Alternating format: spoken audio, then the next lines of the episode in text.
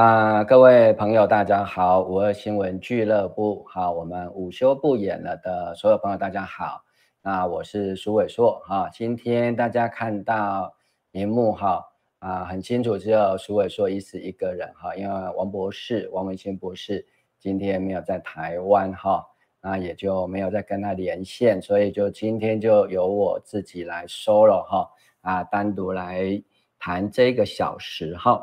那今天我们要谈的是有关于赖清德的总统路哈，我今天的题目是赖清德的总统路有一些阴影哈。之所以会说他的总统路有一些阴影，当然是因为这个上个礼拜就是四月十二号的时候哈，那民进党已经正式的通过提名赖清德哈竞选中华民国总统哈。那当然，对于中华民国这个国号，其实我们也都知道，按照民进党的党纲，他们其实是很想要把这个国号放弃掉的。可是问题，他们又不敢宣布说台湾要成为一个独立的新的国家啊，所以呢，还是年啊，不是年年了哈，就是每一届都会参选这个中华民国的总统啊，以及中华民国行政区底下哈。台湾地区的各级的这个，不管是行政职务还是民意的代表，那么发布哈这个提名之前，当然其实赖清德已经开始在各地哈这个走动了哈，不管是公庙的活动，当然最重要的一站是他在啊当选党主席，民进党的党主席之后啊南投的立委补选，当然顺利的就把蔡培慧拱上。立法委员哈，因为他之前是不分区嘛哈，那这一次是由区域选出来。虽然南投县长的选举的部分蔡培慧没有当选哈，但是后来的这个立委补选啊，这个赖清德担任民进党主席之后的第一战啊，算是赢得蛮漂亮的哈，所以现在声势非常看涨。那他也在这个各地就成立这个信赖协会哈，信当然是相信的信哈。那这个赖当然就是赖清德的赖啊，因为刚好这个我们中文的信赖跟相信赖清德哈，刚好就是一个谐音。好，那我们也看到哈，网络上有一个新闻是新头壳 New Talk 啊，四月十六号，也就是昨天呐哈，昨天这个赖清德呢就到了宜兰啊。那当然，一方面就是所谓的宜兰的信赖台湾之友会哈，这个信赖台湾当然指的当然就是赖清德了哈。以前蔡英文成立的是叫做小英之友会嘛哈，那这个赖清德成立的是这个信赖台湾之友会的成立大会啊。那主要就是要帮这个要参选立委的陈欧珀哈啊，在宜兰哈开始来。啊，这个打造一些声势啊。不过从新头壳的报道里面看到啊，已经正式成为民进党所提名的总统候选人哈，参选人的这个赖清德哈啊，看起来是志得意满，信心十足啊。那这当然也不能怪别人了哈，因为国民党到目前为止哈，对于总统提名的部分哈，现在还在哈。啊，焦灼当中了哈。那我们也先节目开始哈，先来跟我们的朋友打声招呼了哈。好，这个 Harry 梁哈，感谢你哈。啊，下午好哈，午安好，加油哈。还有小美零一你好，还有我们的啊吴真美哈，真美吴啊，还有弘毅老师哈，还有我们的春秋雾哈。好，还有我们的伟璇，好好，谢谢大家，还有我们的曾铁雄，哈，好。那有关于这个赖清德，哈，现在当然就正式的踏上了他的这个总统之路了，哈。本来这一条路是二零一九年的时候就要来开始走，哈，但是当时啊，他这个挑战蔡英文没有成功，哈，也被这个蔡英文的网军。修理得非常惨，那么这一次当然赖清德啊，在这个二零二二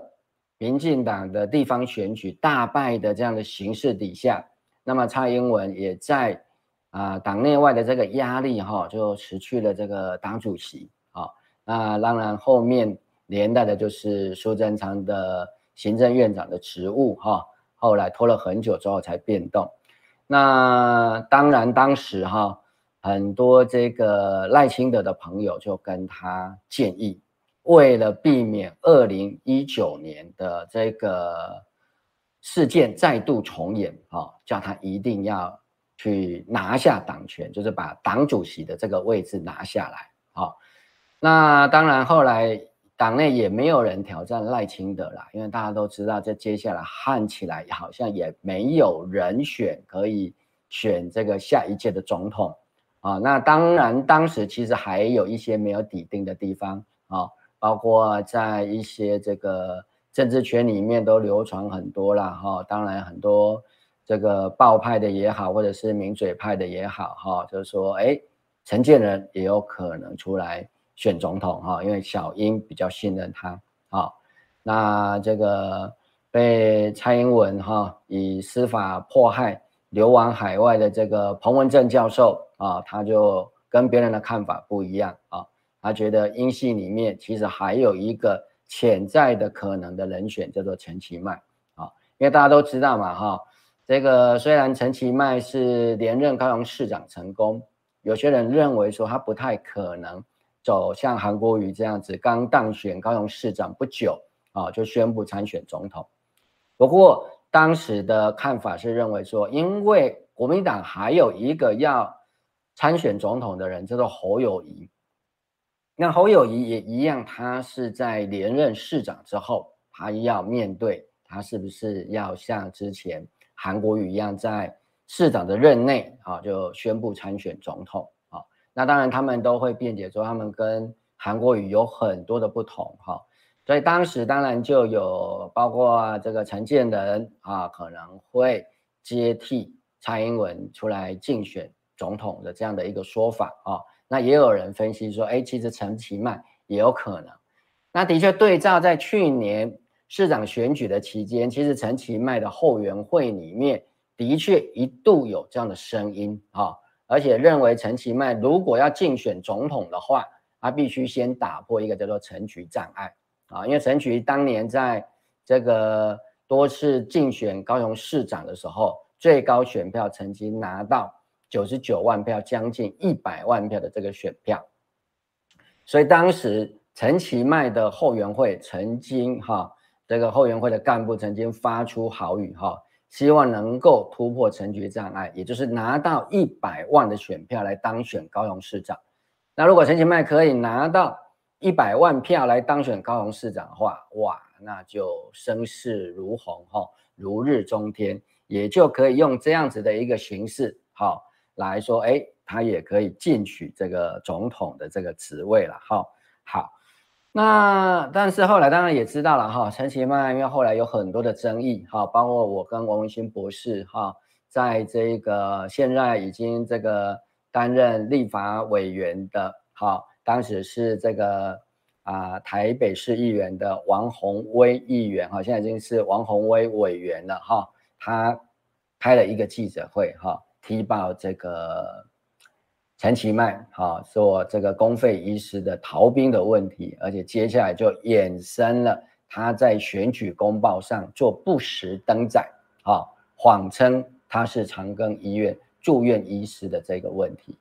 那这个问题之后，当然有没有影响不知道，但是整个高雄就非常这个选情非常冷，哈，高雄市长的选情就变得非常冷，啊，那后来这一个。挑战的柯志恩哈，这个声势哈，这个一开始很冷哈，那当然越来越热哈，那最后以五十多万票比七十多万票的情况下哈，柯志恩虽然没有挑战成功哈，但是也一举成为哈啊非常耀眼的一颗政治明星，但是相对的陈其迈的政治行情就受到了影响，所以现在大概也没有任何的呼声说要让陈其迈。出来竞选总统这个部分了哈，所以赖清德也就顺利的哈，一统这个党内各派系的声音，就没有人出来跟他竞选党主席。那在提名总统的部分，虽然在登记的时候领表的时候哈有第二个人选了哈，其实我们都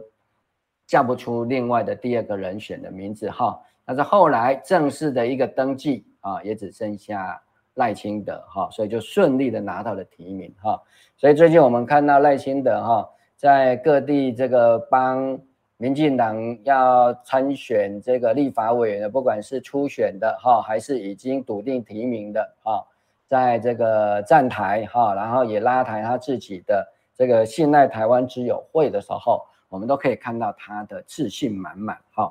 所以今天我想就跟大家来聊一下啊。那么在赖清德这么自信满满的情况下，那我为什么会说他的总统路还是有一些阴影哈？我们就仔细的来看这一篇新头壳 New Talk 在昨天的一个新闻报道。好，那当然。赖清德哈，他一开始的开场的方式还是用民进党最惯用的打法，哈，就是先打马英九啊，因为打马英九这一张牌在民进党来讲，哈，是非常好打的部分啊。那前阵子双英，也就是马英九跟蔡英文啊，分别出国哈，那这个蔡英文是往东啊，到了这个我们。在中美中的邦交国，然后当然主要是为了过境美国哈，去会见啊民进啊民主党籍的众议院的这个议长哈麦肯锡，那当然之间也引起了中美的一些博弈哈，那后来也引发了这个解放军的一个演习的部分。那马英九的这个部分倒是让大家比较意外，因为马英九的部分，他一开始是说他要去祭祖，那当然就很多人担心，包括我觉得最担心的应该是国民党内部啊，因为他们觉得这个马英九哈个性哈很像这个厕所里的石头，是又臭又硬，那也不晓得他到了这个大陆去祭祖的时候，到底会不会被大陆那边给他穿小鞋啊。或者他到底敢不敢讲出中华民国这四个字？那后来也引起了这些所谓的独派的名嘴哈，纷纷在一些谈话性节目上就跟他开玩笑、奚落、讽刺啊，甚至夸下海口说，如果马英九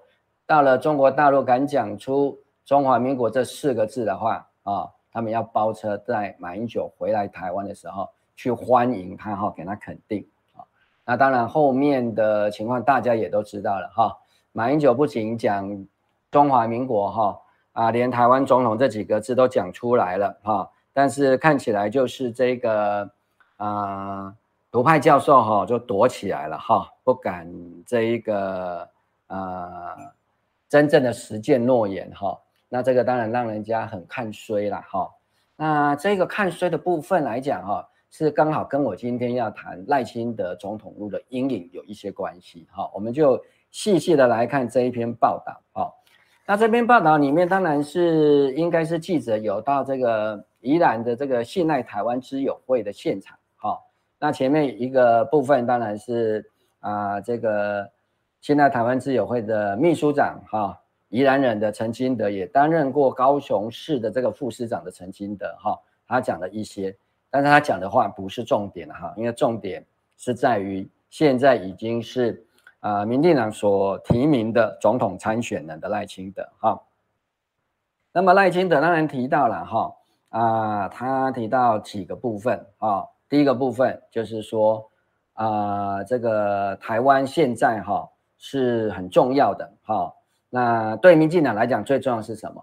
当然是选举哈。所以赖清德一开始就说啊。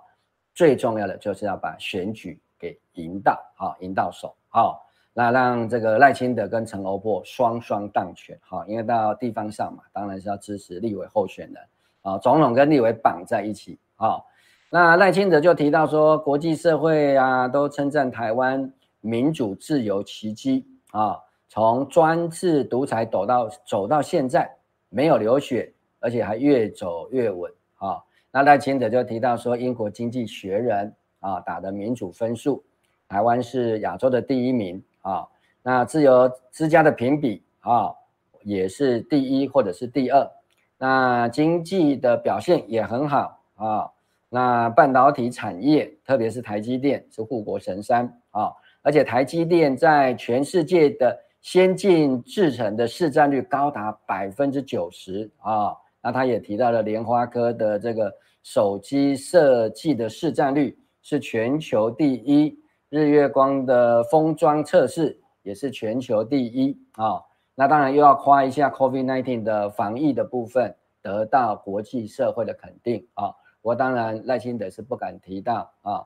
因为 COVID-19 哈、啊，这个 BNT 的这个疫苗被挡下来，为了这个高端疫苗的部分啊，害台湾因为没有打到疫苗而枉死的这个部分啊，所以他只敢说得到国际社会的一个肯定。好、那当然接下来赖清德主要就是要来准备做他的这个竞选的起手式啊，因为赖清德知道。目前来讲，真正是他的对手的，大概就是国民党提名的总统的参选的。但是国民党现在还没有，虽然大概大家都认为侯友谊哈已经是几乎底定了哈，但是还有一点变数，因为这个郭台铭啊也说要争取国民党的这个提名来参选总统。好，那当然还有一个是柯文哲，现在在美国访问的这个柯文哲。哈，好。那赖清德当然策略上面，他的选战策略很清楚，哈，一定是打国民党，然后把民众党的柯文哲啊，把他给边缘化，好，所以赖清德接下来讲的这些话，全部都是针对国民党，好，那赖清德这这一番话看起来是经过了一番的设计，好，也大概的可以看到、观察到接下来。民进党在总统还有立委的选战，他们的轴线会是什么？他们的主要诉求会是什么？啊，那报道里面就提到说，赖清德就讲了，好，那为什么台湾可以在民主啊、自由啊、经济的发展方面都得到这么亮丽的成绩，得到世界上的肯定呢？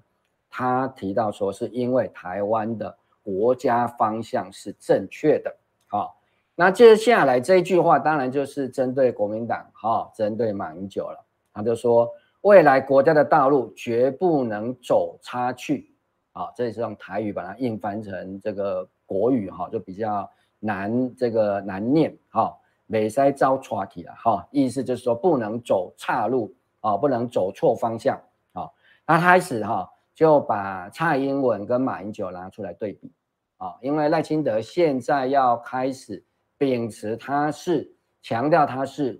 那呃这个蔡英文的接班人哈，所以他开始来捧蔡英文啊。赖清德就提到说，最近蔡英文出访啊，同时马英九也有中国行，他说这就是台湾的两条不同的路。好，这个当然就第一个就把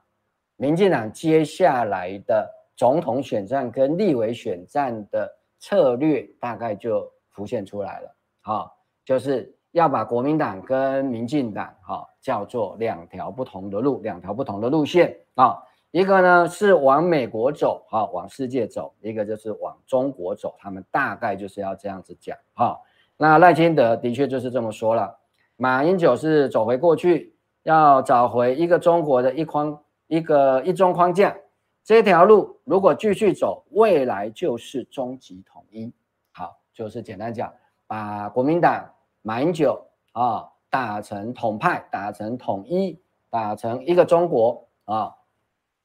那接下来讲蔡英文呢？那难道蔡英文是另外一条路？这一条路是什么路呢？好，他说蔡英文是民主道路上自信勇敢，未来走向世界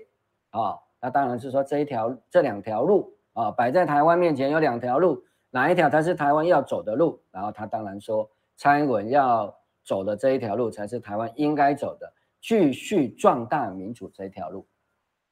阴影在此就出现了。我为什么会说这里有阴影？我们来看哈，一般来讲啊，你要讲两条路啊，不管是讲政治也好，讲经济也好，当你讲两条路的时候，应该是在同样的一个层次、同样的一个价值，或者是同样的一个啊水准上面去区分好。如果马英九就像赖清德讲的这一条是所谓的一个中国的一中框架继续走，未来是终极统一。那另外一条路是什么？另外一条路，我想我们所有的听众朋友都应该会非常清楚，可以自己想象出来了。那就应该是往独立的方向走啊，因为跟统一对立的反方向的不就是独立吗？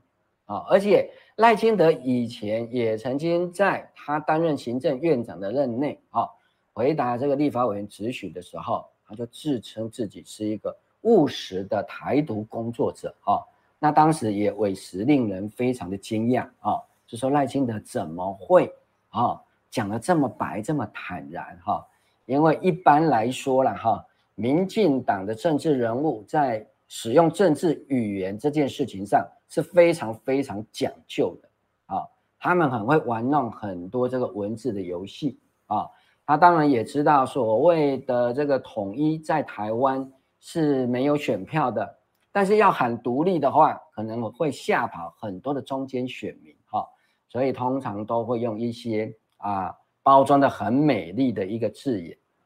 所以当赖清德在他行政院长任内讲出这个务实的台独工作者这几个字的时候，当然让很多的台派或者是独派当然都非常的兴奋，他们兴奋的原因在于说哇，终于在我们主张台湾独立的人。啊、哦，当选这个中华民国的这个官员这么高的层级啊，从来都没有人敢讲啊、当官之后，没有人再敢讲台独，没有人再敢讲他主张台湾独立了啊。的、前后只有这个啊赖清德敢讲的这么清楚啊、哦。那么陈水扁敢讲的，也是在当民意代表啊、立法委员、市议员的时候敢讲啊、哦，敢讲台独万万岁啊。哦但是当上了这个县市首长啊，甚至当上总统之后，就不再讲这个字眼了。好，那为什么赖清德这一次啊当了行政院长敢这样子讲啊？那当然就是让这个独派觉得哇，这个真的是非常的顺耳。哈，那可是他这一次讲的，我们就可以看到哈，赖清德真的是有改变啊，真的是有改变，因为他也发现他自己总统路上的阴影开始出现。他要开始闪避这一条阴影，所以他提到的说，蔡英文的路叫做民主之路啊，诶，如果一条是统一之路，另外一条应该叫做独立之路啊。那如果是民主的道路，对立的应该是专制独裁啊。因为前面你看啊，赖清德不是讲吗？啊，台湾的社会民主自由是一个奇迹，因为是从专制独裁走到现在。啊、哦，那专制独裁，当然这个帽子是要送给国民党的。好，那为什么在这里的时候突然不讲蔡英文走的是一条啊中华民国台湾独立自主之路？中华民国台湾啊已经是一个主权独立的国家，这个是蔡赖清德最喜欢讲的，怎么现在说起来了哈？所以的确看到啊。继续讲台湾独立这样的字眼啊，继续讲啊自己是一个务实的台独工作者这样的一个字眼啊，恐怕会是赖清德在总统路上的阴影。所以看起来他不讲这个部分了，他直接把统一的对立面变成民主啊，变成所谓的走向世界，也就是他已经开始在闪避了啊。好。然后接下来，当然我们就来来看他用什么逻辑来自圆其说哈。那因为接下来啊，很多要跟这个赖清德哈这个竞争总统之路的人哈，其实他的幕僚也应该要好好的考虑一下赖清德接下来要用的话术，以及他要闪躲的弱点哈。因为选举毕竟就像这个所谓的啊搏击的运动一样哈。就是在打对方的弱点，然后守护自己的弱点。那赖清德就接着讲喽，他说啊，用民主、和平、繁荣三个标准来检验的话，他说哈，马英九选的这条路，民主这条路就挡起来了。好，大家有没有看到赖清德标举的这三个所谓的价值里面是没有所谓独立的部分？好，他用的是民主、和平跟繁荣。当然他也知道，就选票的极大化来讲，我相信民进党的民调中心内部是有经过讨论的啊，因为民进党是非常擅长美式的选举，那每次选举里面非常重视的就是口号，而且他们会在口号正式提出来之前，会做很好的市场调查、市调，也就是所谓的民调啊，看哪些口号、哪些价值能够得到最大比例的选民的认同，能够换到最多选票的，就会是啊。所以我们也可以推测，大概以民进党目前所测到的啊，这些所有的口号、标语哈，因为这些也不见得是需要是真实的，因为毕竟就像广告的词汇一样。啊，能够让消费者接受就好。好，那他说用这三个标准来检验民主、和平、繁荣的话，马英九选了这条路，民主这条路就挡起来了啊。所以看起来俨然的，他是接受了许信良的建议。什么叫做许信良的建议？许信良就说这一次的总统大选千万不要打统独牌啊，因为过去民进党擅长打的是统独。就是把国民党把马英九打成的是统派，只要把国民党马英九打成统派，那相对你说人家统派，当然相对就是说自己是独派啊，维持现状也是一种独啊，是一种事实上的独立啊，不用宣布啊，或者是未来再宣布都没有关系，反正他就是跟统一对立起来就好。这张统独牌过去在选举上，民进党是啊。可以说无往不利啊，屡试不爽，就是非常非常好用。但民进党的前主席哈许信良啊，他在这个一两个月前，他就有提出来，他对民进党哈应该也给这个赖清德做过啊当面的一个建议了哈，这是我个人的推测，就是说这一次不要再打统独牌，因为统独牌在去年打不响，必须要修正。许庆良主张的是什么？打文明牌，也就是说，要打说这一次的选举是做文明的选择啊。什么叫做文明的选择？这当然是美国的政治学界一个非常有名的政治家提出来的。他认为，当今世界的争端里面啊，并不是国家跟国家之间的霸权的争夺，而是文明跟文明之间。不同的文明之间的冲突跟争霸啊，那么在这样的情况底下，许信良提出来一条啊胜选的办法，他说不要谈统独，要谈什么？谈民主跟专制啊，也就是说台湾走美式的啊，走所谓的民主阵营这一条路，那就要把中国大陆那边啊说它是专制的啊，它是一个威权的权威的。那所以看起来赖清德的这个说法里面，他正在调整他的说辞，应该未来会越讲越顺啊，越讲越顺啊。所以你看到他开始讲了，说马英九他不直接，前面当然已经讲说他是一个中国了，接下来意思就是说啊，如果选择中国啊，一个中国就是终极统一，就是一中架构，那一中架构走到最后，民主就没有了，挡起来了。好，那和平呢？对不对？因为其实赖清德也好，民进党也好，最怕二零二四的总统选举的 slogan，或者是说他的主轴变成什么？变成和平与战争的选择。好，看起来国民党可能会用这样子的一个轴线，但是赖清德跟民进党的阵营已经针对国民党的这一条轴线，他们在准备论述。哈。那这里我们就可以看到他初步的一个说法啊，或者他们怎么准备来破国民党的这一个和平与战争的选择的这一个主轴。啊，那赖清德就接着讲了，那和平呢？啊，民进党过去是为民主打拼，意思说台湾现在已经有民主了，好，未来要为和平打拼，好。那这个部分开始就跟国民党开始在破国民党的梗喽。哦，他说和平绝对不会去接受，不是去接受一个中国原则，这为什么呢？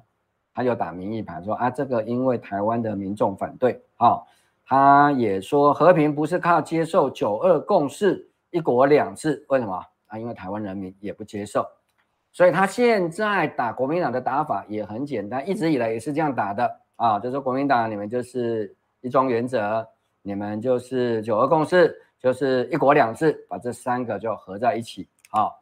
那暂时表面的和平是假和平啊，不是真正的和平啊。牺牲主权、民主限制、屈从中国，不可能得到永续和平。好，所以接下来啊，各位聪明的观众或是听众，大概已经知道，民进党接下来要怎么抹他的竞争对手。不管这个竞争对手是叫柯文哲也好，或者是国民党提名的总统的参选人，哪怕他是这个侯友宜也好，或者甚至郭台铭啊。其实这个打法应该都会是一次不会改变的啊！反正我赖清德、民进党啊，我就是民主、和平、繁荣啊。那你呢？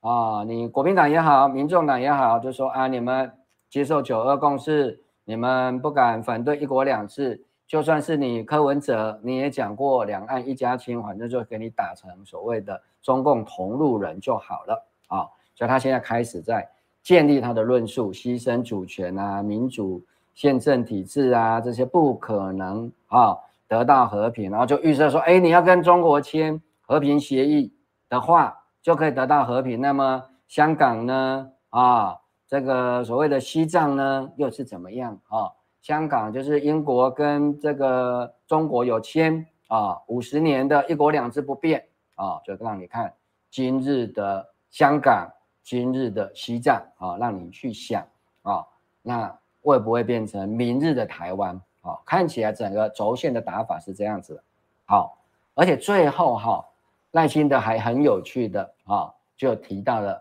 反战联署的问题哈。那前面的几个礼拜，我一直在跟王博士在讨论这个反战联署的问题。那看起来赖清德非常在意这个反战的联署，因为反战的联署，其实上我不太觉得说。不太了解说为什么这个当局哈对这个反战联署哈反应这么强烈？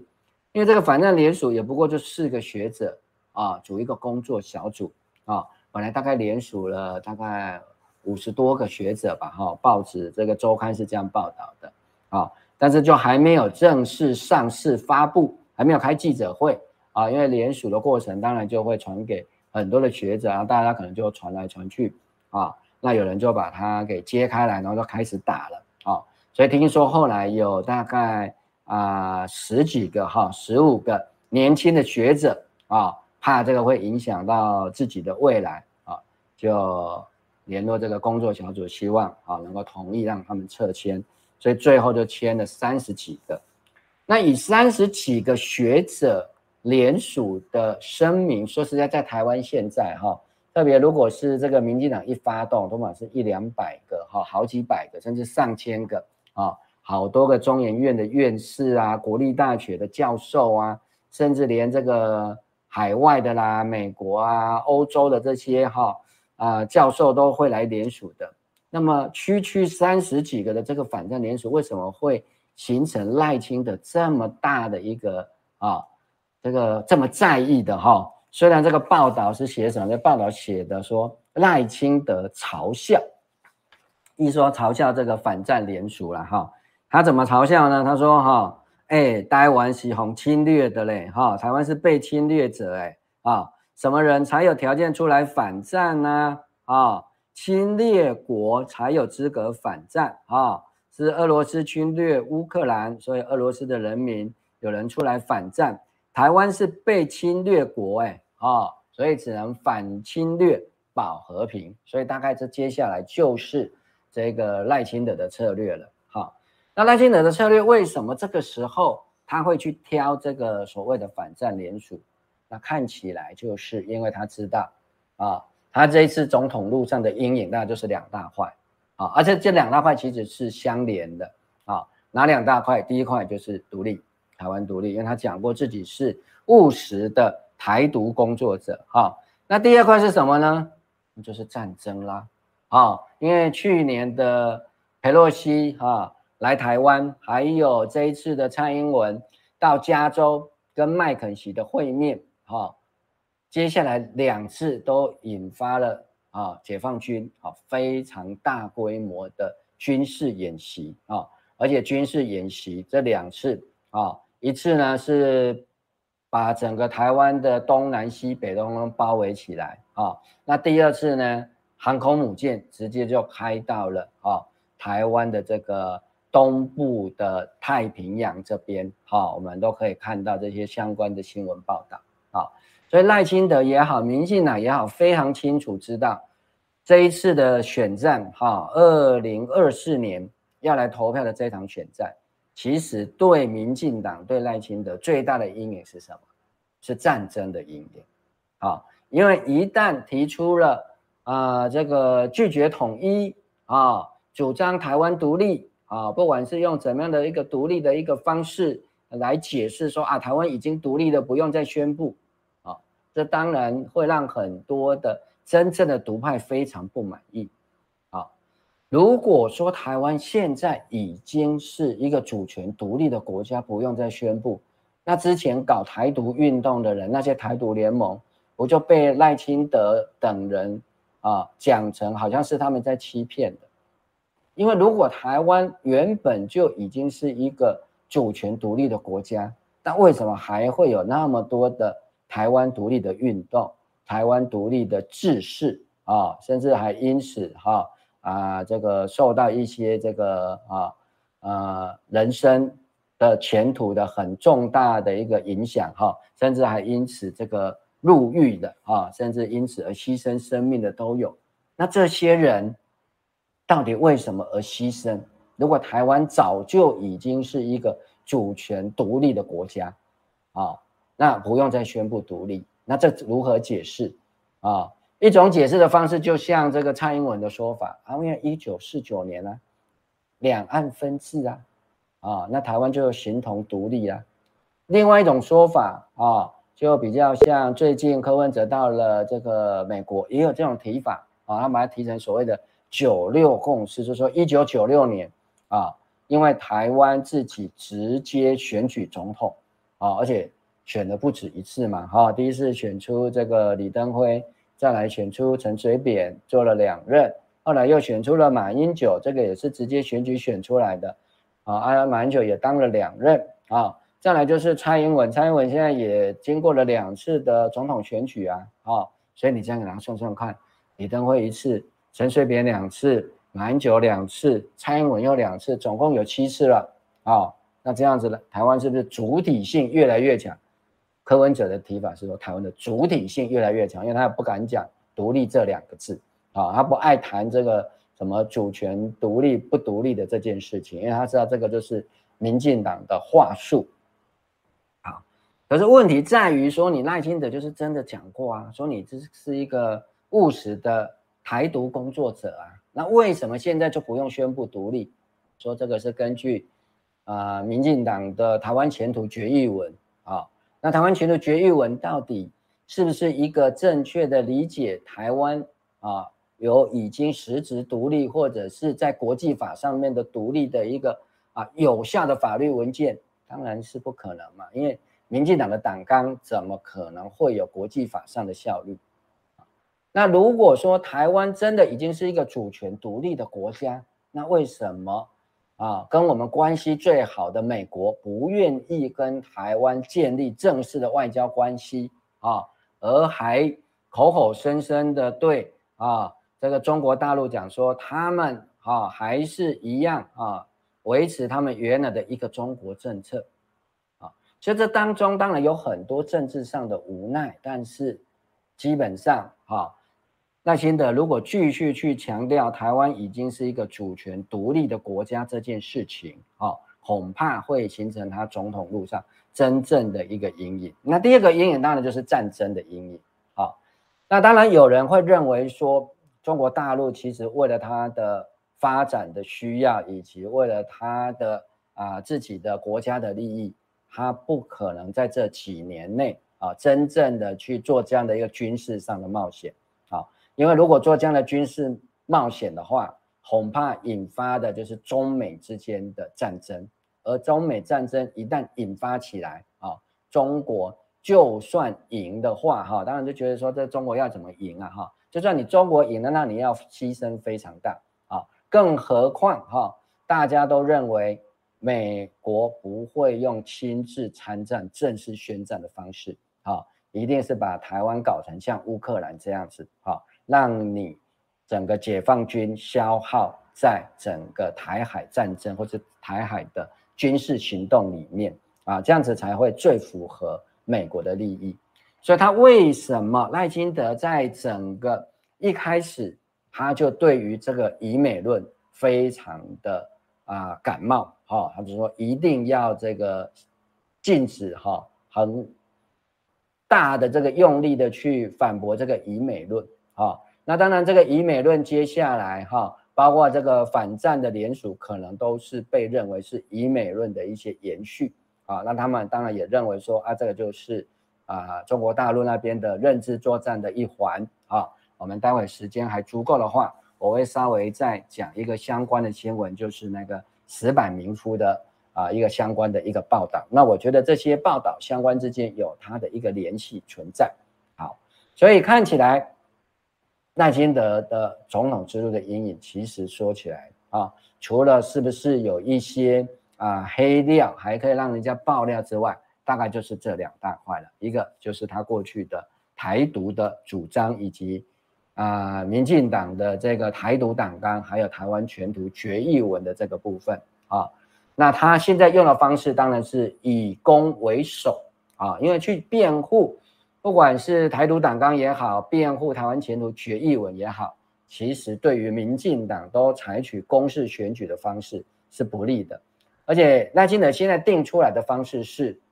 总统要高票当选啊，然后国会要单独过半。那如果是这两个策略目标都要拿到的话，那绝对不会是跟你哈啊温良恭俭让哈来争取中间选。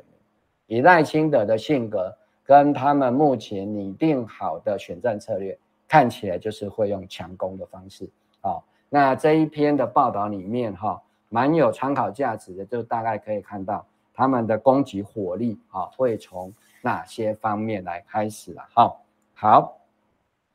那我们金秋物有问到一个问题哈，说能够直接选举总统就是主权独立了吗？好，或者说呃，深绿独派哈对赖清德的这个说法反应不小为什么啊，以及这个台独联盟的前主席哈。这个郭背红哈怎么会被查水表哈？这当然是很夸张了哈。郭背红因为已经宣布要在这个高雄的第六选区啊，就是林雅新兴前进的这一个选区呢参选啊，就爆发了一个新闻，说他在人行道上发传单哈，就被这个警方哈关切哈啊来阻挡哈啊，让人家觉得真的是太可笑啊，太可恶哈。可能对很多独派来讲，也会觉得说实在是太霸道了哈。那当然来讲说，哎，他选总统是不是就是主权独立？他会不会是一个啊、呃、类似相关的一个条件？哈，那这个部分来讲，当然是牵涉到国际法上面的一个问题，就是说到底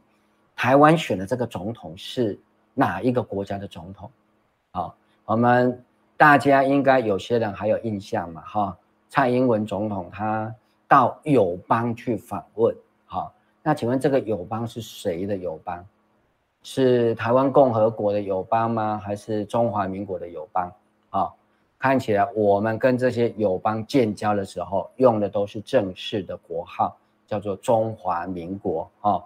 那其中这个到了这瓜地马拉的时候，哈，这瓜地马拉的总统，哈。也有一番话让大家觉得说，哇，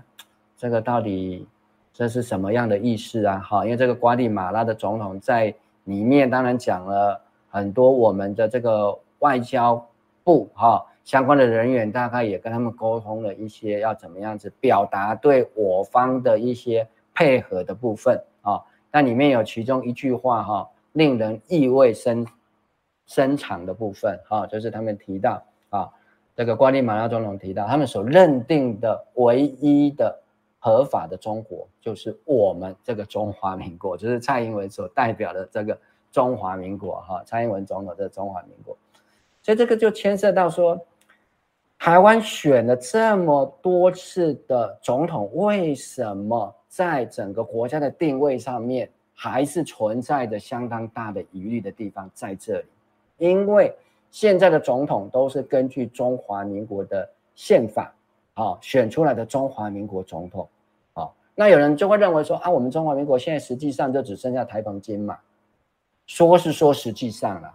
但问题在法律上面，在我们不管是在宪法或者是在我们的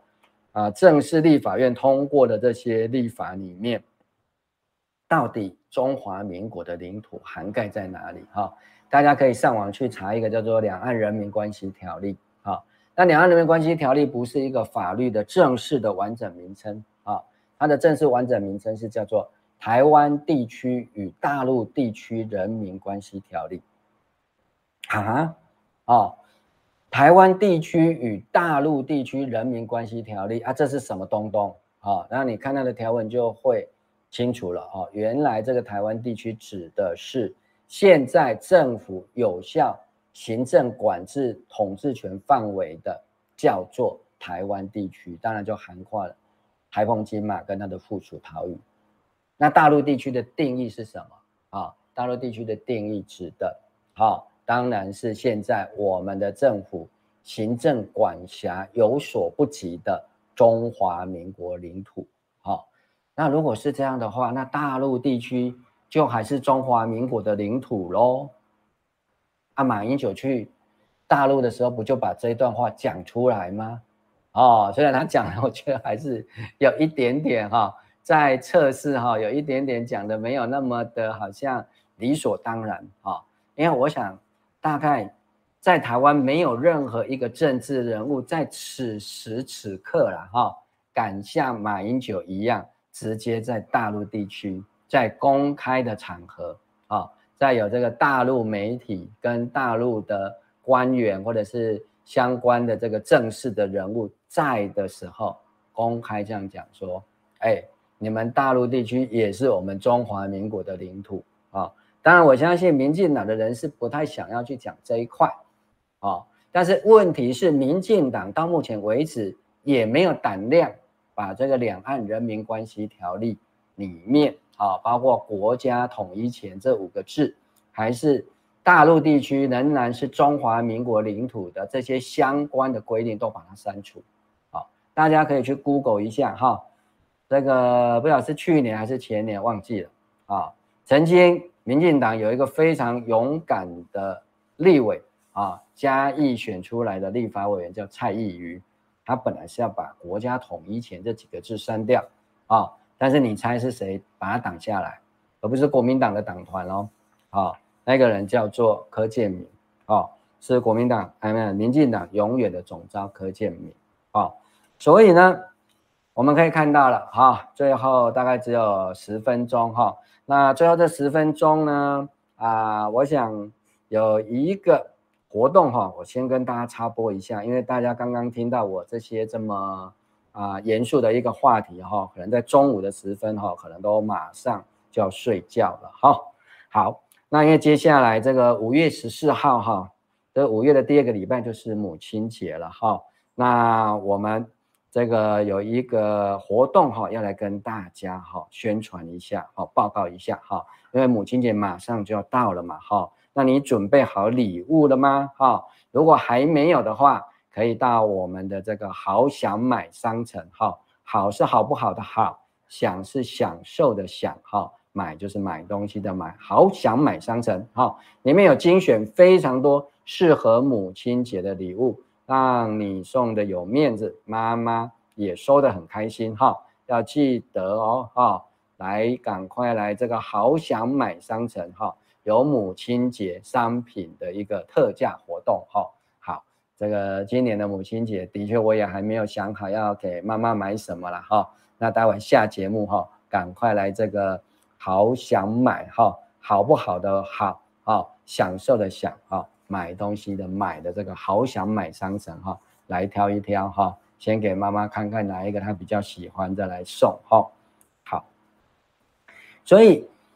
赖清德的这个总统路的其实两大阴影，就是我们刚刚提过的哈啊，对于台湾独立的这个主张，哈，过去曾经高举着主张台湾独立的这个赖清德，现在要怎么样就去解释，他是改了吗？不再主张台湾独立了，接受现在的中华民国哈，就是形同啊主权独立的台湾啊，然后全称叫做中华民国台湾。这个到底是冠夫姓呢，还是冠父姓？哈啊，这是中华民国台湾这个这个不太像一个国号啊。那如果不是一个国号的话，那到底是什么啊？把台湾放在中华民国的后面，然后连着起来变成六个字，难道是前面这四个字是虚衔呢？啊，还是这个台湾被中华民国整个含瓜了？啊，这到底是什么？哈？这民进党跟赖清德需要好好的讲清楚哈。那我也不晓得国民党哈会不会问这个问题了哈？知不知道怎么样好好的来提问这个问题？不过看起来赖清德是有一套刚刚的一个说法啊。那接下来就是战争的问题啊，就是赖清德的这样的一个主张啊，跟他的当选会不会被视为啊台湾要继续往啊从中国哈啊这个。法定的一个领土哈，完全的分裂出去。好，那为什么我会讲这个字眼呢？因为现在的问题是来自于中国大陆要怎么样子来看待台湾接下来的做法。因为中国大陆他们有定了一个法，哈，就是在中华人民共和国的这个法律体系有一个叫做反分裂国家法啊。那这个反分裂国家法有定义了几个。他会采取武力统一或者是收回台湾的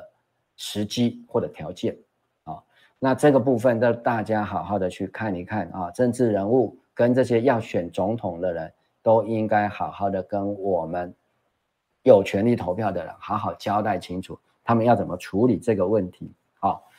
那同样的，就他们为什么对于反战哈这么的？不能接受，或者是这么的用嘲笑也好，或者用嘲笑的字眼里头，其实是要掩去他们内在的恐惧。为什么我会说他们要掩饰内在的恐惧？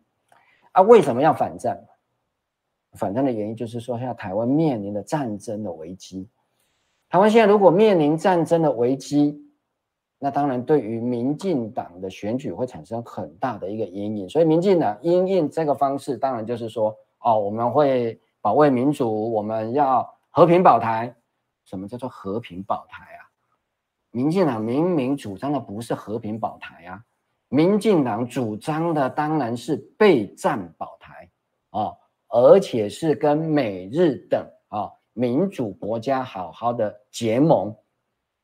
购买大量的先进的武器啊，甚至不惜全民皆兵来好好的保卫台湾。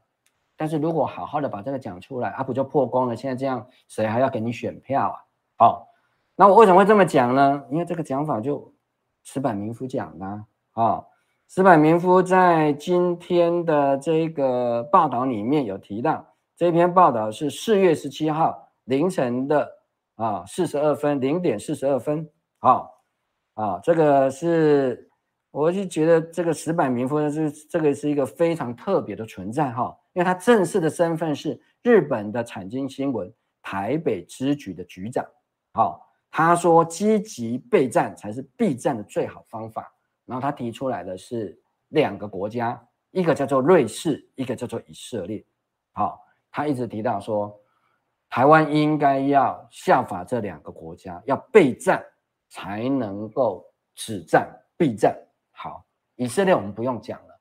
以色列这个国家啊、哦，当时是怎么样的存在啊、其实对于很多中东的国家来讲，以色列才是侵略者啊。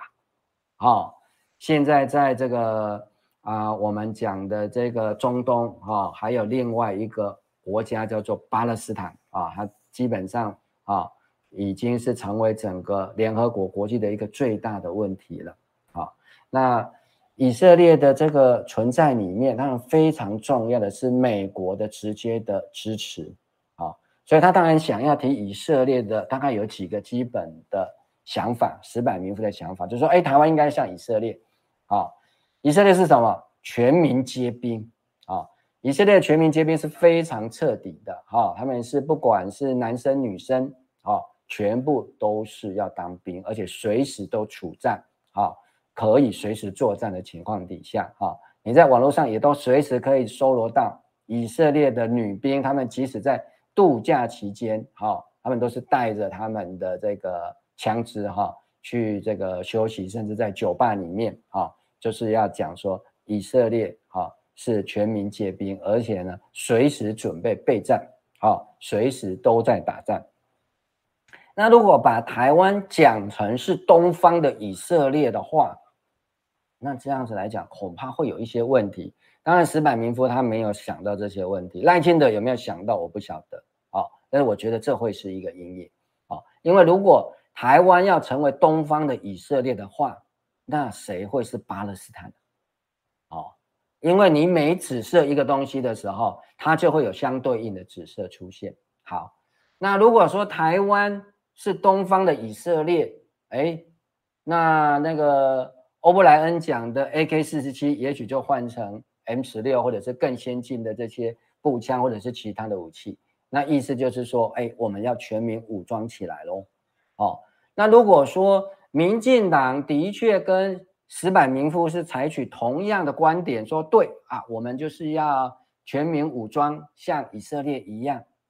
如果把这样的一个讯息，啊，呃，完完全全的、很老实的讲出来的话，那对民进党的选举是全然有利呢，还是会引发台湾民众的恐惧啊，甚至影响投票的行为？所以我才说这会是啊赖清德的一个很重大的一个阴影。好，那另外提的一个国家是瑞士啦，哈，这个这个石柏明夫提到说啊，瑞士人家也是这个哈，